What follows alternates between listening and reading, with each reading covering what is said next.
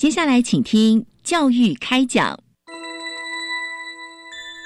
越学越多，越学越好玩；越学越多，越学越好玩。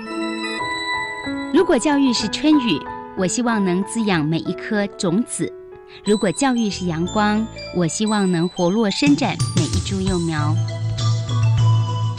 聆听学子心声，分享教学心得，关怀环境变迁。扩大教育资源的平台，欢迎收听李大华主持的《教育开讲》，教育从倾听开始，一定华来。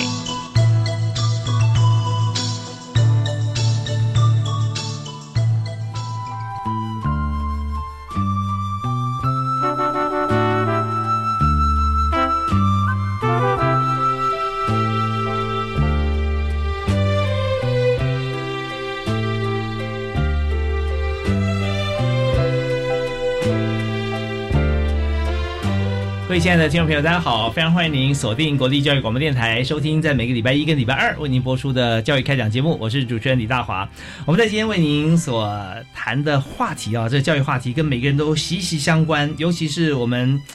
这个最重要就是健康嘛，所以健康方面如何在平常生活中就要呃用什么样子的正确的方式来这个维护我们健康，这是很重要。但是很多时候是从学校开始啊，所以在教育部也特别重视。那今天我们呃邀请到的是教育部大专校院学校卫生工作绩优人员啊。得奖了，而且呢，他还把这个得奖的心得哈，在节目里面要跟大家来分享。所以，我们今天就特别开心，邀请到两位来宾哈，都是我们这次得奖的绩优人员哈，在推行学校卫生工作。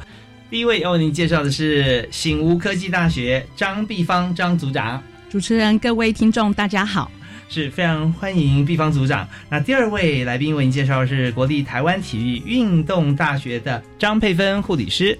呃，主持人好，各位听众大家好。好，今天非常欢迎两位在我们节目里面哈，跟大家来分享这次获奖的这个心得。那当然，我们从要讲心得，先从心情开始讲起好了，因为我们做的都是平常每天做的工作。但是我们这次获奖啊，那呃，我们自己的感受如何啊？我们得到这个奖项啊，呃，有什么样的心情可以跟大家分享？先邀请这个醒悟科大的张碧芳组长。嗯，其实呢，获奖之后呢，除了给自己满满的自信之外，也让自己就是呃看到自己的能力，嗯，好，然后学校看到我们的就是呃表现的成果之后呢，也对我们卫生保健组给予满满的支持。啊哈，对啊，其实我们每天在做的工作都是跟学生哈，其实呃生活啦、作息啊、啊营养啊最相关的，所以这些工作看似好像不是好像突然做一件很伟大的事情，但是如果没有天天这样子的尽心尽力来呵护同学健康哦，那我们怎么会有这个朝气十足的同学呢？啊，所以这真的是很重要的事情啊。但教育部呢也看见啊，希望能够给大家一个这个做好做对工作的。朋友一个很好的一个鼓励跟表扬好，那我们继续也请张佩芬护理师来谈谈看你的心情。嗯，好，嗯，我觉得校护姐妹都非常的辛苦，因为大部分的大专校院护理人员都很少啊，算是学校的少数族群，所以如果要在学校被看见，平常的时候的话，我们负责全校的师生的健康，然后学校卫生工作。那因为有这个奖项，然后第一次得到。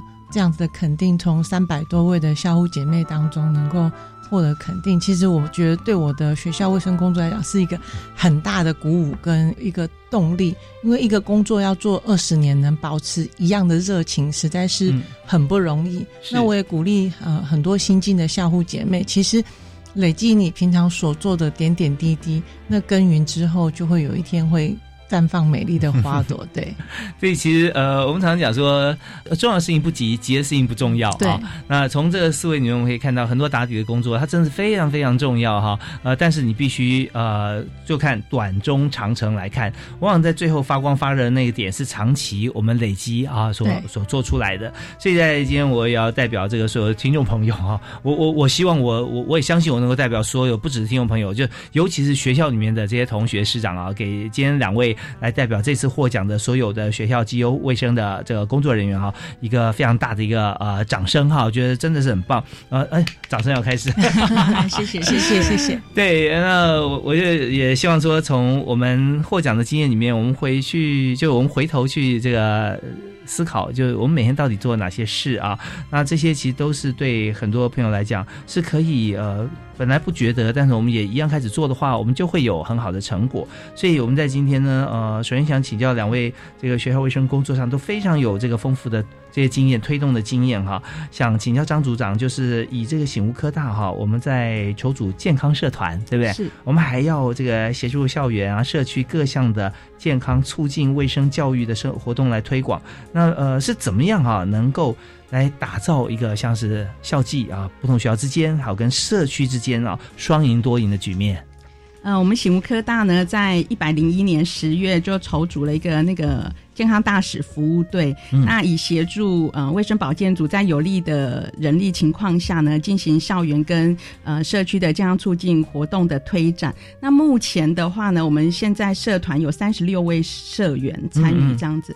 那学校在呃成立社团第二年哈，我们在一百零二年到一百零五年连续四年，呃，我们获得校内社团评鉴的优等奖。然后在一百零六年、一百零七年连续两年，我们得到校内的社团评鉴特优奖这样子。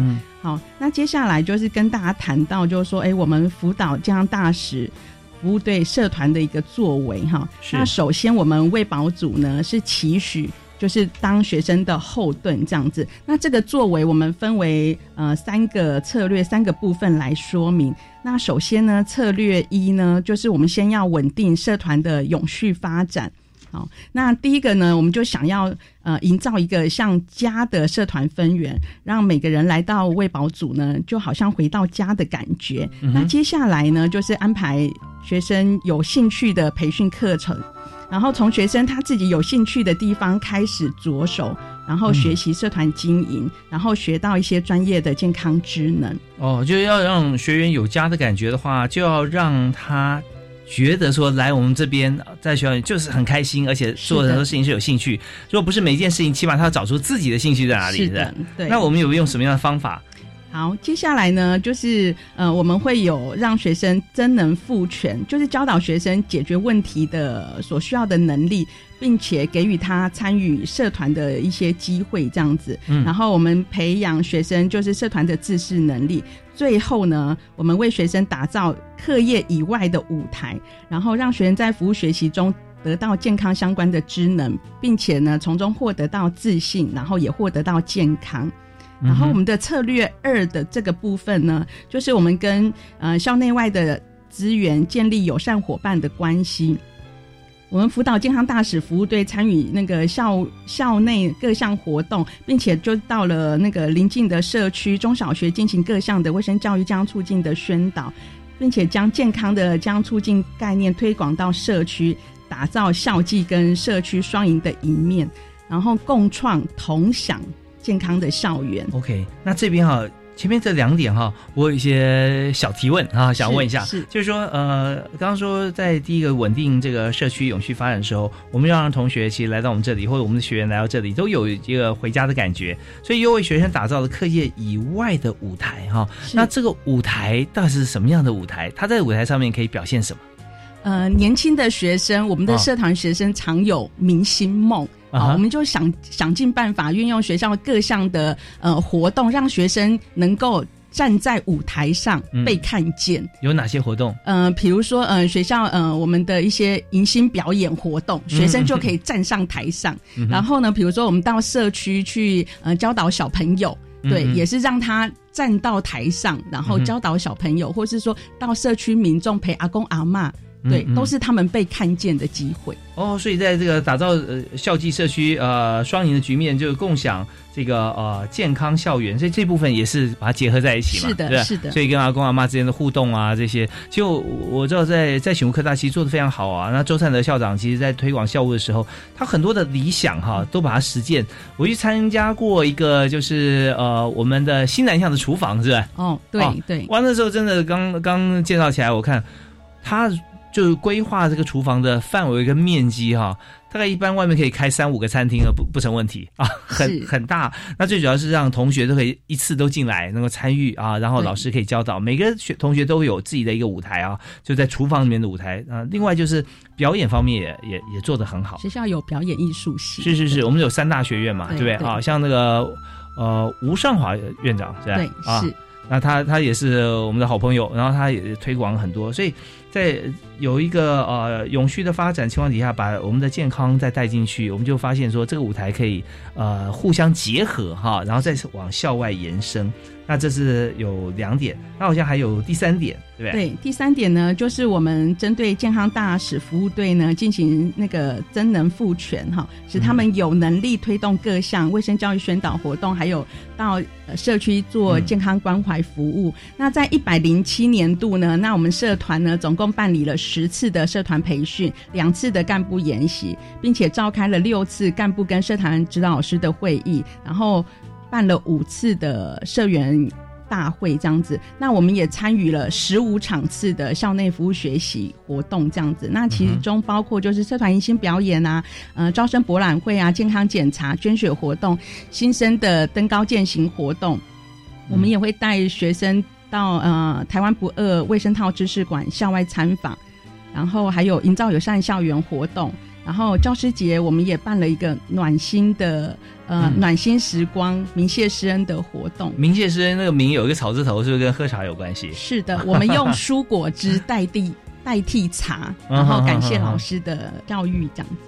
是，接下来我们也会就是呃办那个呃初级急救员的训练，然后也会办健康餐盒的厨艺竞赛。嗯，另外呢，我们也参与了一场次的那个学校的社区公益亲子将促进活动，然后我们办四场次的社区的银发族健康促进活动。嗯，我们也跟邻近的社区小学，嗯。林口的新福国小、巴黎的大坎国小、乐善呃龟山的乐善国小，然后都是我们的伙伴哈。我们就是办健康宣导，然后都获得全校师生、还有社区民众、还有国小师生热烈的回响。是那这么多的这个合作的学校跟邻里哈，其实我们看好多活动里面，随便一个活动都可以举好多的例子。是对，我相信这个呃，在谈这些活动的过程当中哈，那么呃，一定是。往事历历如在目前，而且都是现在进行式，对不对？对 对，我们稍后有空可以举例跟大家来做一个说明啊，我觉得这里很有意思。那我们这边呢，呃，还有第四项，我们休息一下，听段音乐回来之后，我们继续请今天的特别来宾之一啊，张碧芳张组长，他是代表醒吾科技大学啊，这次也获奖，来稍微谈谈，跟我们来谈一下第四点哈，还有哪些？那么接着呢，我们还要请国立台湾体育运动大学的张佩芬张护理师哈，也要跟我们来介绍在他们学校所进行的情形啊。我们休息一下，马上回来。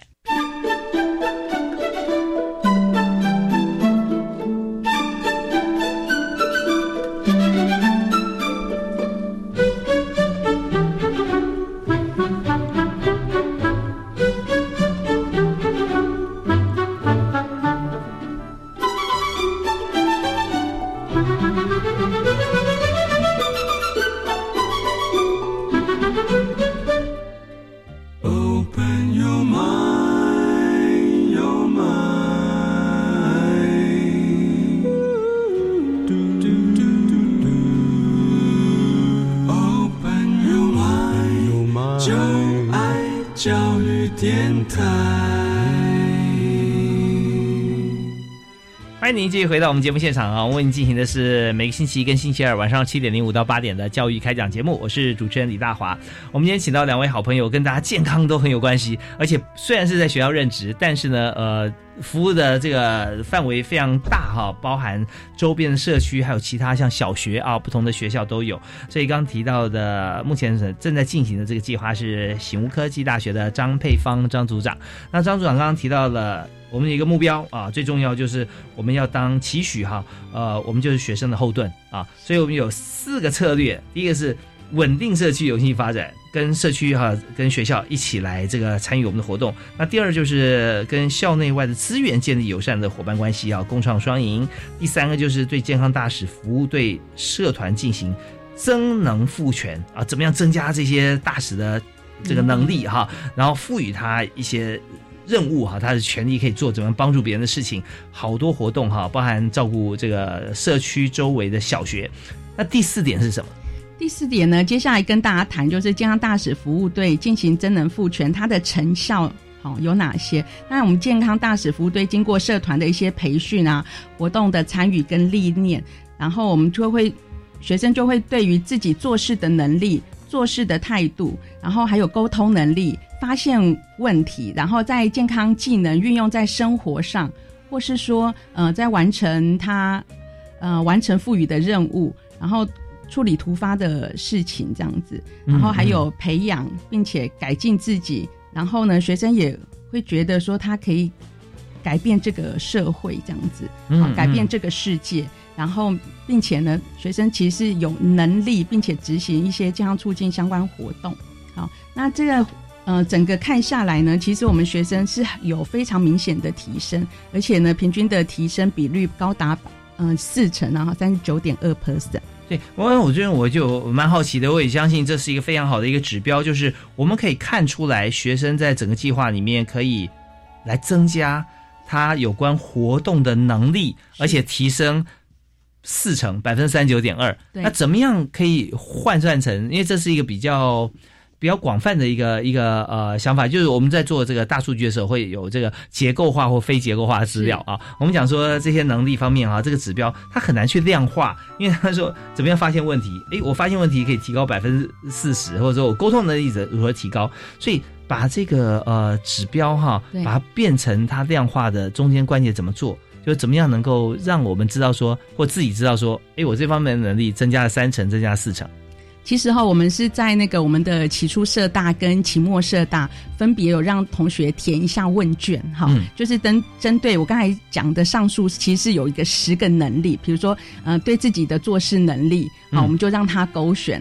然后为自己打分数，对，为自己打分数，okay 这这些都是为自己打分数哈。起初刚来的时候，可能大部分的同学对于活动这些进行都不是非常的了解，嗯、也觉得自己可能没有能力独自可以做完这些事情。哎、嗯，经过呃培训课程，然后还有去参与活动之后，其实发现说，哎、嗯，其实呃期末在期末社员大会的时候，我们会再发问卷让同学再填写，同学。呃，反映出来的是，哎，真的有满满的成就感，而且都有很明显的进步。这是一个学期吗？是还是？呃，对对，哦、我们每个学期期初、期末都会做、这个，都会做哈。是是。那所以就举个例子来听，就来讲，就是说，呃，如果今天我对于我的沟通能力，我帮自己打六十分。啊，可期末以后呢，我觉得，哎，我觉得我有八十五分啊，那这这就影响，你看，对不对？就已经增加百分之四十以上了，是，对不对？OK，好，所以这这一点哈，我们就知道说，怎么样能够把我们一般感知的能力把它量化，是做成我们最后检核的一个指标啊。对，所以这这一方面哈，那醒悟科大呃做的非常好啊，这是由张碧芳张组长哈所这个领导大家一起来团队努力来合作的成果。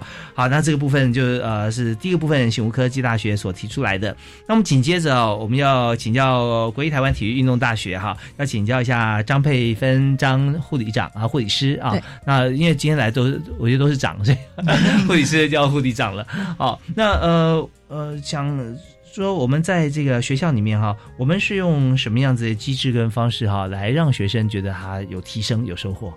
呃，我们一样就是在学校的时候都会配合教育部办理一些健康促进的活动。那要知道学生的能力有没有提升，我们会办前后测，就像刚刚毕方组长说到的，那我们会做在起初的时候做前前测。那我们学校办的活动，因为我们学校属性特殊，大部分的学生、嗯、他们也要经经过那个就是运动方面的竞技的训练，高强度的训练。嗯、那他们很习惯就是一个测验的一个方式，包括体适能啦，哈，包括一些呃结合通识课程的测验。嗯、那因为我们人力有限，所以我们跟通识课程结合的时候，我们都会把这些问卷做成 QR code。就是同学用扫手机的 QR code，、嗯、老师在上课的时候播放他的 PowerPoint 之前，就可以让同学扫 QR code，、嗯、然后用 Google 表单的方式去做前测。嗯，那在我们一系列的活动办完之后呢，期末的时候我们也会跟老师再做一个后测的一个评量。那这一个学期当中的评量结果之后，我们就去发现，像我们学校学生。经过这个评估之后，学生不喜欢听演讲，嗯、那我们就会去评估说为什么他不喜欢去听演讲，嗯、可能请的老师啊，哈，或是讲的议题他不感兴趣。嗯，那然后我们会了解说，学生他比较感兴趣的活动是动态方面的，嗯、他们喜欢啊、呃、宣导教育的活动结合户外的体能活动，哦、是。就是像我们宣导戒烟，你跟他讲不要抽烟，他会觉得说老套，可是你跟他讲说要做一些高高低空的挑战，你的。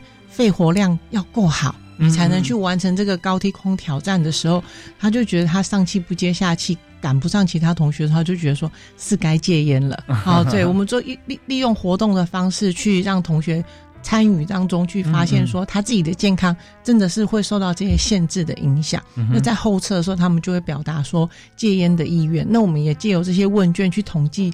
呃，这些表达戒烟意愿的同学，那我们就开设戒烟班，他自己想要来的那个戒烟动力是比较强的，是那这样子的效果就会比较好。所以也因为这样子的持续办理，那我们去年度也得到教育部的那个烟害防治的优等学校哦，非常棒。其实在这边，我相信很多听众朋友听了以后都很想知道，说这个戒烟班哈，呃，进来可以第一个。可以戒掉烟。第二说他怎么戒烟啊？对，所以那是不是也可以请这个呃护理师帮我们来分享一下？啊，好，因为我们的那个经费实在是有限，所以我们都会跟北区卫生所做一些结合。那会有北区卫生所主任带一些那个医师，然后还有他们会给我们一些戒烟贴片，然后开戒烟门诊，然后来帮学生。那我们自己有买西欧的检测器。啊，然后学生在十二周当中，他每周乖乖的来做吸油检测，一氧化碳，对，一氧化碳的吸油检测。哦，那个一氧化碳在怎么检测？哦，他有一个那个检测的仪器，那教育部有补助一些经费让我们去买这个仪器。是，那他在吹气检测当中，那我们希望啊，有些学生他可能。抽烟抽得多，他的检测值可能高达二十，那他会在十二周当中，他如果真的不抽烟，他会逐渐逐渐的降低。那一般不抽烟或是啊有吸一些二手烟的人，他的检测值大概是在七以下。对，所以我们希望他能够看到逐步逐步降低，这个也是我们刚刚讲的前后测。所以抽烟的话会增加体内的一氧化碳的含量，对，是会很明显的看到那个浓度会改变。对，大家知道说，你看这是健康的知识中间产生一个落差，那呃两位护理师都会说啊，对呀，本来就是。那我就哦，我怎么第一次听到？表示我平常像这些这些呃结构的观念哈，呃不是那么的。充足哈，就知识不是那么充足，因为我们只知道说一氧化碳哈，就是呃你吸多就一氧化碳中毒，有有生命危险。对，常常大家好像烧炭自杀像这样子，因为一氧化碳的关系会致命，所以今天抽烟也会增加体内一氧化碳，所以抽烟就就慢性自杀，有人这样讲嘛？对不对？没错。所以的确是如此，大家千万不要这个掉以轻心哈。对，已经在呃抽烟戒烟徘徊边徘徊边缘的朋友啊，千万要赶快被我们拉进来。不要抽烟了。对，如果现在还觉得说抽烟是种享受的朋友，你要心里有警惕，因为你体内一氧化碳不断增加，会影响全身的健康，不只是肺而已。是是，OK，所以我们就做了像这样子的一个一个检测，对不对？好，那至于检测哈，呃，我相信很多很多这个同学还有抽烟的同学，他看到那个数值一定会。好几样情，对不对？心里然后看看别人，看看自己。那现场的画面是怎么样？然后怎么样进行？怎么样从这个检测之后又慢慢戒烟啊？戒到说完全恢复正常。中间的这个转折跟故事，我们稍后继续请我们今天的特别来宾哈，张佩芬张护理师跟大家来做解说。好，马上回来，谢谢。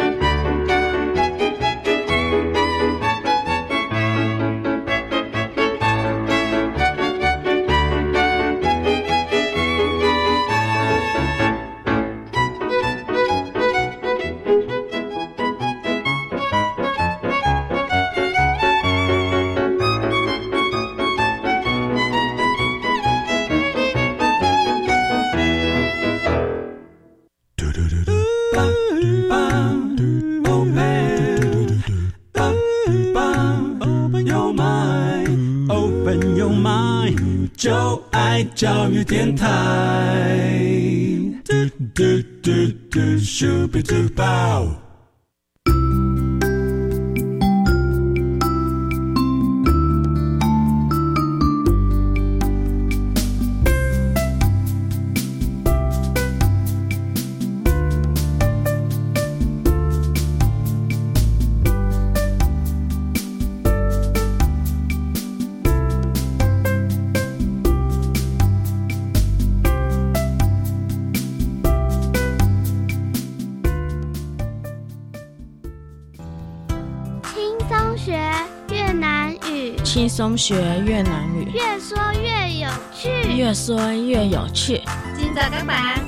迎大家收听，每周一到周五早上七点二十分，教育电台全国联播儿童节目，轻松学越南语，大朋友小朋友一起说说看吧，轻松学越南语，越说越有趣。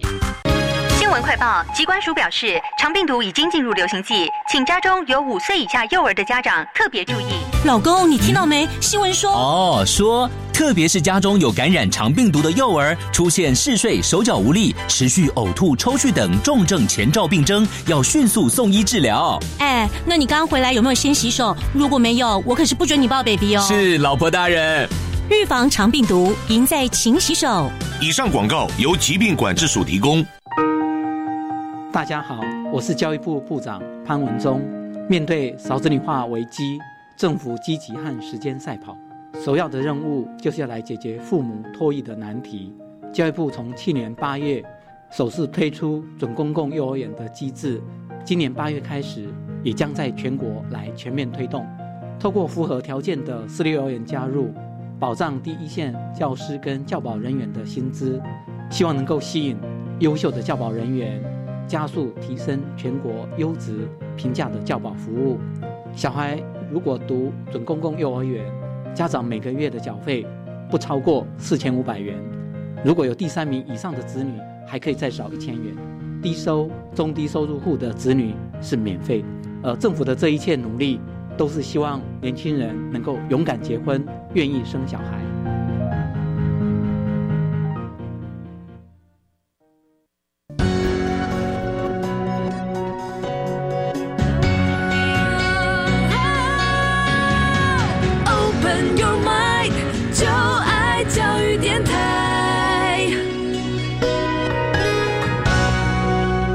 今天所收听的节目是教育开讲，我们在教育广播电台超过十年的时间，每个礼拜一跟礼拜二跟大家分享最棒的教育资讯。我是李大华。那我们今天请到两位好朋友，分别是国立台湾体育运动大学的张佩芬张护理师，以及在醒悟科技大学的张碧芳张组长啊，两位都是今年获选啊最资优的护理老师哈，在学校推动啊护理的组长。那么呃，当然我们在。护理这一部分，我们知道说卫生健康是我们人的呃生存的最基本啊。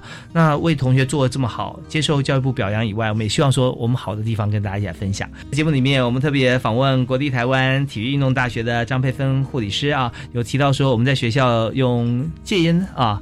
这样子的一个诉求来帮助同学，那用的方法就是检测他体内的一氧化碳的含量啊。对，那结果同学的反应怎么样？呃，我们为了鼓励同学能够每周来检测，我们还结合了摸彩的活动，就是他如果每个星期都来做 C U 的检测，不仅可以看到他这个一氧化碳值的变化，那他还可以几点。那集满这十二点，我们会给他一张摸彩券。在年终的时候，我们会除了戒烟成功有戒烟奖金两千块之外，那我们还会参加摸彩。那摸彩的大奖就是像脚踏车啦，有一些呃，就是电子产品，都是学生很喜欢的，像那个无线的那个呃蓝牙麦克风或耳机这些。那我们还另外办了，就是呃同学的微电影，让同学自己去拍同学劝同学戒烟的微电影，对，然后再上传到 YouTube。我们也跟通识教育中心合作，所以我们一个学期就可以收三十几部的影片，然后让同学去自己去看同学为什么想要戒烟，他把他的心路历程拍出来。是那因为我们这样办的活动，因为都是从同学的角度出发，所以甚至有别的学校护理师会打电话来说：“哎，我们同学想去参加你们的戒烟班。”所以就是同学会分享给其他学校同学，那他们就会问。你们是怎么办的？为什么连我们学校学生都想去参加你们的戒烟班？这样对，那这当中因为校护人力有限嘛，所以我们当然就是广结善缘，还要跟教官呐，还有跟一些通识的老师一起合作。那等于是资源共享。那同学也会觉得很开心，就是说，老师，我女朋友再也不嫌我嘴巴很臭了。就是他大学生嘛，交女朋友，对他们一起来戒烟，甚至有情侣两个都一起来戒烟，所以我们会觉得说。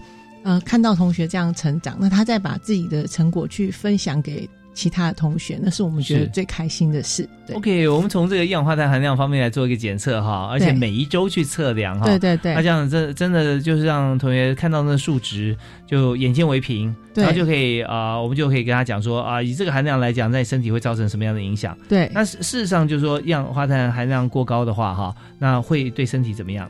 哦，一氧化碳它因为抽烟的关系，它一氧化碳浓度高，说它一来它就是烟有很多的有害物质嘛，然后还有就是它会影响我们的肺活量，因为这些烟焦油进到身体里以后，你的你的肺就有可能产生一些值值上面的变异。啊，会我们常常看到戒烟的广告，那个黑肺是黑的嘛？对，那个是不可逆的，就像对，因为你不会因为戒烟就变变红一点吗？呃，你如果戒烟的话，它经过一段的时间之后，它可能会修复一些。OK，对，所以我们会鼓励学生戒烟，就是因为趁着你还年轻，你的修复力还好。嗯，但当你老的时候才想要戒烟的时候，很可能就已经罹患了一些慢性阻塞性的肺疾病啦。是，那你再要戒烟的时候，恐恐怕那个结构性。已经为时已晚了，对，所以趁年轻修复力好的时候，我们会鼓励学生在你再生能力好的时候戒烟。你的肺部组织有可能因为你长期的抽烟，然后再经过戒烟十年之后，有可能它就是慢慢的修复，修复之后会恢复到比较好的状态。对，所以很多人就是呃，他在做这件事情的时候，因为这是一个因果关系啦，哈。对，你有这样子的因，然后就会有这样的结果了。对，抽烟啊，你的抽烟有各种各种鼓励你抽烟的一些情况啊。对，那大家都在抽啦，或者觉得抽烟很帅啦，或者觉得怎么样？但是因为他不知道那个结果，对啊，那也是很，其实世界上事情在都是这样子。对，如果说先让你看到这个不好的结果的时候，你就会想说啊。那我就不要做这件事。对，可是那时候离自己太遥远，会觉得它不会发生在我身上。不过现在呢，其实我相信，在这个呃佩芬这边哈，我们一定要跟同学在介绍说，我们来做戒烟，来做检测，一定也会跟他讲说，你现在这样子，你肺在长什么样子，对不对？我们就会有给有图片给他看。对啊，如果说你再不戒烟的话，那过了五年或十年或怎么样，那。你的肺部跟你的身体会产生什么样变化？对，您在戒烟班里面都会先告诉大家这个结果。对，它并不是恐吓，但比恐吓还可怕，而且是实际上发生的事情。对，OK，那当我们在戒烟的过程里面，哈，既然大家已经知道这个结果是不好的，是，那我们怎么样鼓励他？现在从好像呃少抽到不抽，他中间他自己还要做哪些事？哦，我们在戒烟班的过程当中有一个很重要的过程是经验分享。就是他每个礼拜来，我们会有一个戒烟的门诊。那在这个门诊当中，他除了做检测之外，他还要分享说，因为戒烟会碰到撞墙期，就是他不抽真的很痛苦。然后有的同学就会大吃，然后他就会觉得说，我不抽烟 变胖了，那我运动员变胖对他是一件很困扰的事。那我们就会借由老师的辅导，然后用什么方式让他能够度过这个撞墙期。那有一位同学他有分享说，他抽烟的时候。其实他很年轻，才二十岁，但他牙周病，就是他的口腔都是因为那个抽烟的关系，所以他的那个牙齿已经已经就是有牙周病的情形。那他一直都使用一些抗敏感的牙膏，但是效果并不是很好。那他治标了。对，然后他跟我们分享说，他在戒烟这个十个礼拜的过程当中，那他。很痛苦的时候，他就吃口香糖，吃那个无糖的口香糖，然后还有配合就是戒烟贴片，然后还有个戒烟的那种口嚼定架。那他会告诉我们说，在十周之后，他自己最明显的感受就是他牙齿不再那么酸了，就是吃冰的东西他已经不再这么难过。然后他自己觉得，他再回去看他牙科的医生的时候，他都觉得他的口腔的问题有改善，然后嘴巴也不会这么臭。就是因为他牙周病的关系，造成他的口臭。亲身实力跟我们同学分享之后，大家才知道哦，原他原来他一天抽两包烟，让他对让他这个二十岁的年纪就有这种严重的牙周病，让他毅然决然决定下定决心要戒烟。这十个礼拜的过程当中，那我们才看到两三个月而已哦，可是他的改变是非常的明显，他连肤色哦，就是原本蜡黄的肤色都白了一点。对，真的对，就是让我们觉得说，哦，从同学身上，大家都会拍照嘛，就会看见自己的情形，对，是，然后也借由影片，他会把他亲身实证，然后也借由这个微电影的影片，然后去分享给大家。呀，这是一点，呃，我们看到今天在学校，呃，不管是这个配分护理师啊，还是 B 方组长所提出来的这个方法哈，我们知道，我们这样听起来，它都是立体的。它不是说啊就很很平的，然后就啊要戒烟，我上堂课。它是透过呃微电影，然后透过一些教材，透过一些这个图片或影片说明这些。那尤其微电影是最能够最有说服力的，对，因为是同学现身说法嘛，对，都拍自己或朋友的故事，对啊。那有有做评比呃比赛吗？微电影？当然要比赛，因为这才是同学参加的动力。对，我们的对对，我们的奖金非常高哈。我们那个微电影比赛的首奖是五千块，然后第二名是三千块，第三名是一千块钱。时间在多长拍片？我们我们给他们的时间是两个月，就是让他去构思怎么去呈现这个影片。所以我们从开始收件，然后到他结束，大概就是两个月的时间。那这当中他可以寻求一些资源的协助，就一般同学可能用手机。他就用手机去拍，那现在很多剪接软体可以剪的。对对对，有一些剪接软体。那有一些同学他们也会亲身实证的就分享说，老师，那个抽烟真的是会影响性功能的。那 就他们有一些很特别的年轻人的一些感受，那我们可能不知道，然后我们都会透过他们的分享，那他就在影片当中去做呈现。对，有时候也是呃很很知性或很感性，有时候同学之间用一些很很酷手的方法，对对对，搞笑这样子，是是是。对，然后在这个呃拍片长度呢，大概也差不多三到六分钟。对，我们大概就是三到五分钟，三到五分钟。比如说像有些同学啊，就分享说戒烟好省钱哦，他把省。因为烟很贵，我们不抽烟的人不知道说，原来一包烟可以贵到一两百块钱。对，所以对，所以他们不抽烟之后，他就说他省下了好多的零用钱。对啊，你看，如果一天说呃那个同学一天要抽两包的话，哇，那如果一两百块，就算折中一下两呃一百五十元，那一天也花三百元，对不对？对对对，三百一天，那一个月那不是要加接近一万的，是八九八九千了。对啊，所以各方面来讲，这有百害无一利了。对。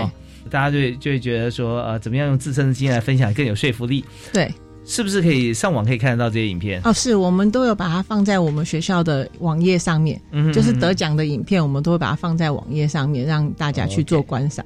哇，真的是这个！我们现在听到呃，我们节目的听众朋友哈，也可以上网去观摩一下，去看一看。因为同学作品呃能够得奖，我们都放上去了嘛，对不对啊？或参加那时候参加也就放上去，对对对，我们鼓励大家。对啊啊，那当然剪接的手法啦，拍摄的这些技巧啊，我们也会在一定的比例来评分。呃，对，可能不是像一些传播学院这么的专业啦，但大部分都是学生他用他自己的角度去真实的呈现。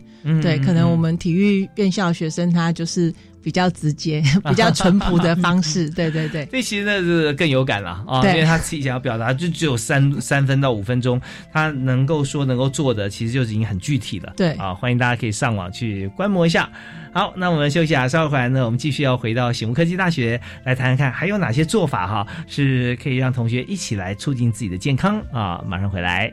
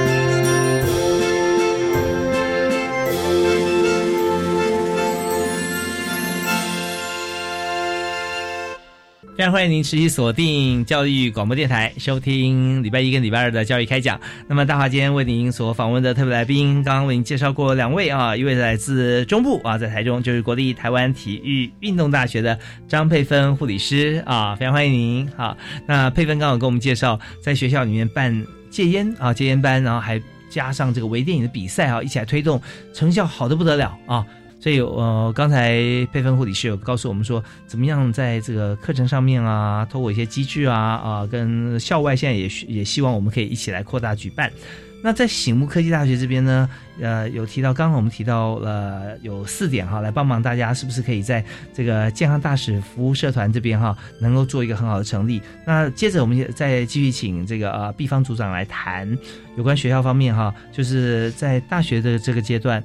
呃，就刚开始来交往啊，男女朋友啊，各方面很多的想法啊、做法啊，都在这个呃彷徨跟这个摸索的阶段。那性教育这点也是我们推动的一个非常重要的重点啊。是的。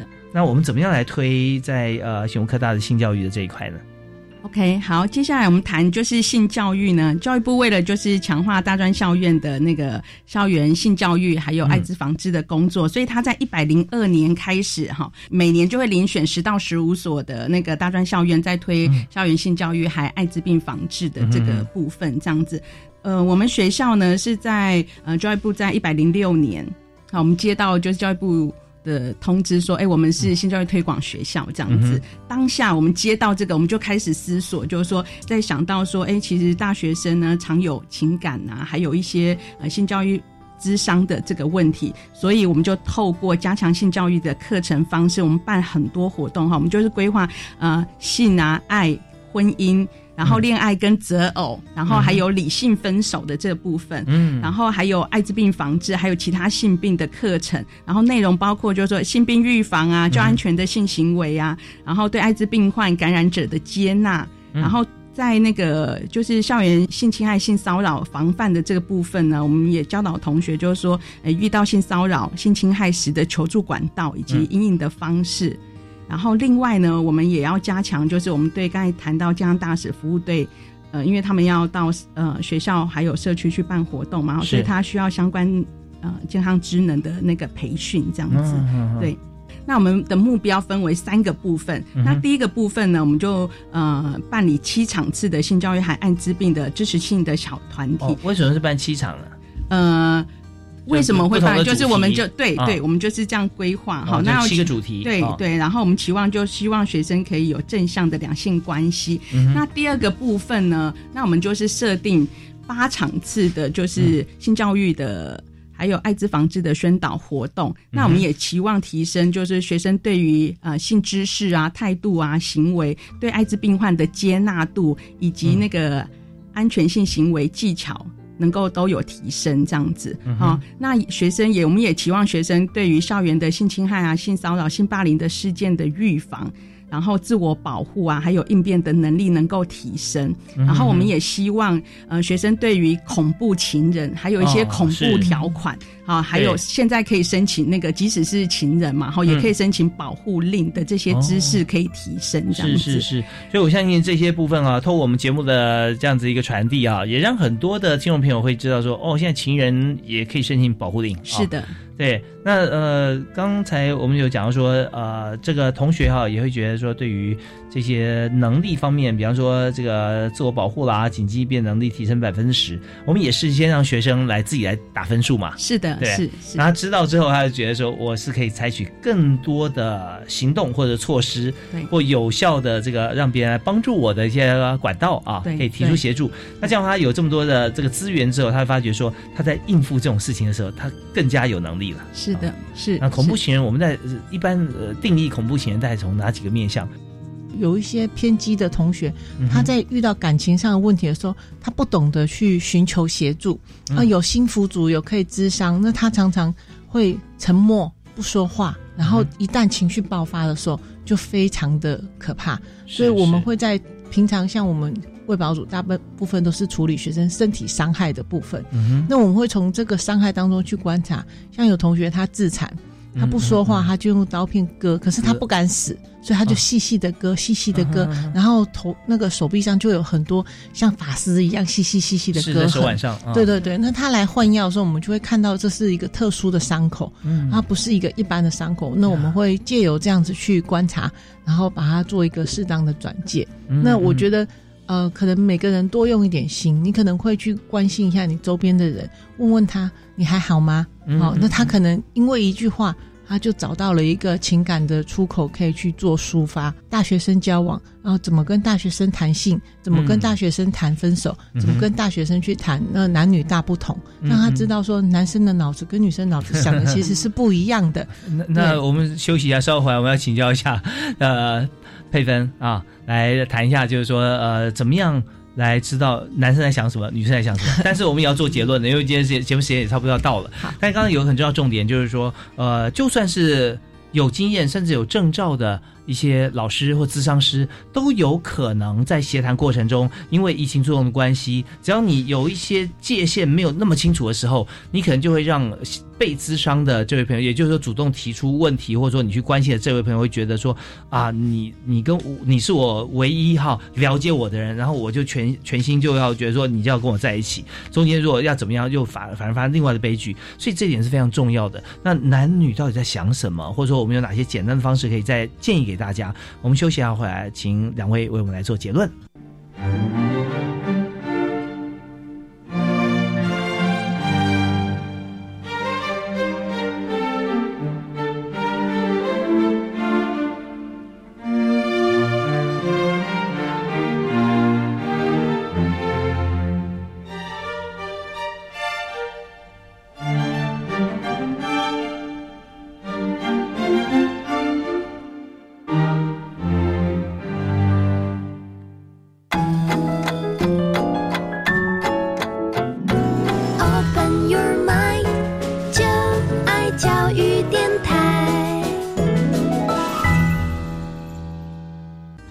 今天节目过得真的非常的快哈，因为我们在很多的好的做法上面，我们不但是要访谈被表扬的这个护理师学校的师长组长，那同时呢，更从很多案例当中啊，让大家都能够。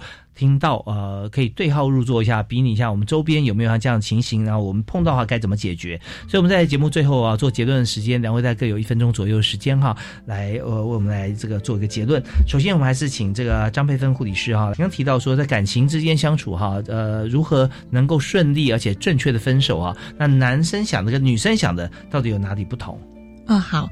那因为我们在那个统计当中会发现，哈，男生他在十八岁左右，他的性冲动是到达高峰期，但是他的性成熟要达到三十岁的时候，所以他会生理上的反应先。可是女生呢，她在十八岁的时候，同样的年纪，她都还在幻想。就是懵懂懵懂对爱情幻想的时候，那他比较早达到那个性的成熟，但是他的那个冲动跟男生是相反的，所以常常会有男生想要，可是女生觉得我不想要，我只想要谈纯纯的恋爱，那很多摩擦就是从这时候开始。那我们会透过通识的课程当中啊，以往的话大家不喜欢教条式的。课程，所以我们就用行动剧的方式让同学去表现，让同学自己化身为男女主角去表现，说遇到这样的问题的时候，你怎么去让对方有一个比较。觉得说他能够接受的那个态度，彼此要有 user 的思维，对对对，然后对方也会给你一个回馈。如果你这样的反应让他觉得不舒服，他会表达给你，那你就知道说哦，原来我这样子做是让对方觉得不舒服的。对，这样子让同学自由从互互动当中，从行动剧当中去去体会说，原来两个人我是为你好，但你。女方会觉得你的为我好不是我想要的，给我好不是我要的啊，是让他们这样了解。OK，所以今天我们在这个呃张佩芬护理师的访谈当中，我们会知道说，呃，在学校里面，我们透过大量的这个实际的体会跟操作啊，对，让同学可以在做中学啊，学中做，那可以非常快速的能够达到啊我们的教学的效果。那同时呢，我们也举办很多的比赛来鼓励同学哈。多去呃操作，像是呃微电影啦、哦活动啦、哦跟社区结合啦，那这样有实际的经验在辅助我们是呃教导的一些理论啊，那这样的话大家都觉得说呃可以很快进入状况，都有收获。好，非常感谢哈佩芬。好，那接着我们要请张碧芳张组长来谈一下，呃，在这件事情上面，或者说我们呃刚才所谈还没有呃谈完的那个部分，我们做个结论。嗯，其实我刚才在想啊，就是说，哎，在学校办活动，其实真的要善用校内外的资源。是，哦，刚才那个佩芬护理师有讲到说，哎，跟各个处室哈，校内外我们跟各个处室合作这样子。比如说，哎，办活动啊，比如说征文比赛，我们立马想到通识中心有大学写作的这样子课程，或是说，哎，刚才讲了很多微电影。那我们学校的做法也是说，哎，跟数位系行销的课程老师结合这样子。那比如说一些平面海报，我们跟设计系合作这样子哈，这样可能就会稍微比较好一点。那我们学校的做法也是会把大型的那个就是新教育推广的活动融到学校的形式力里面，所有的大型活动我们都参与咖这样子，然后透过就是各处室的资源整合，一起办更大型、更好的活动这样子。那另外呢，就是我在那边谈到，就是说刚才我们在讲到那个，就是呃学生社团的这个部分呢。那我觉得，嗯，其实我真的自己很庆幸啊，在成立学生社团这样子。那与其说，哎，我栽培一个社团，不如说，哎，我在每次参与的过程中，哎，我都从学生身上看到自己的力量。其实我才是收获最大的人。是真的，呃，是比受各位有福啊。呃，但是组长也很谦虚，其实在这过程中帮助无数的同学，尤其是我们一加一，呃，绝对。大于五大于六，因为我们是跨院啊，不不只是我们自己在学的同学，只要跟我们接触、协同合作的这些同学，都能够把我们所教授的知识啊，能够融会贯通，而且把它做出来。我们今天再次感谢醒悟科技大学的张碧芳张组长啊，谢谢谢谢谢谢国立台湾体育运动大学的张佩芬张护理师，谢谢两位都是非常杰出哈、优秀的这个呃教育的这个老师啊，同时呃这次获奖代表说，对我们过去的一些鼓励，更象征着我们未来可以有无限的。发挥呃，让同学都受益。好，谢谢两位接受访问，谢谢呀，感谢您收听教育开讲，我们下次再会。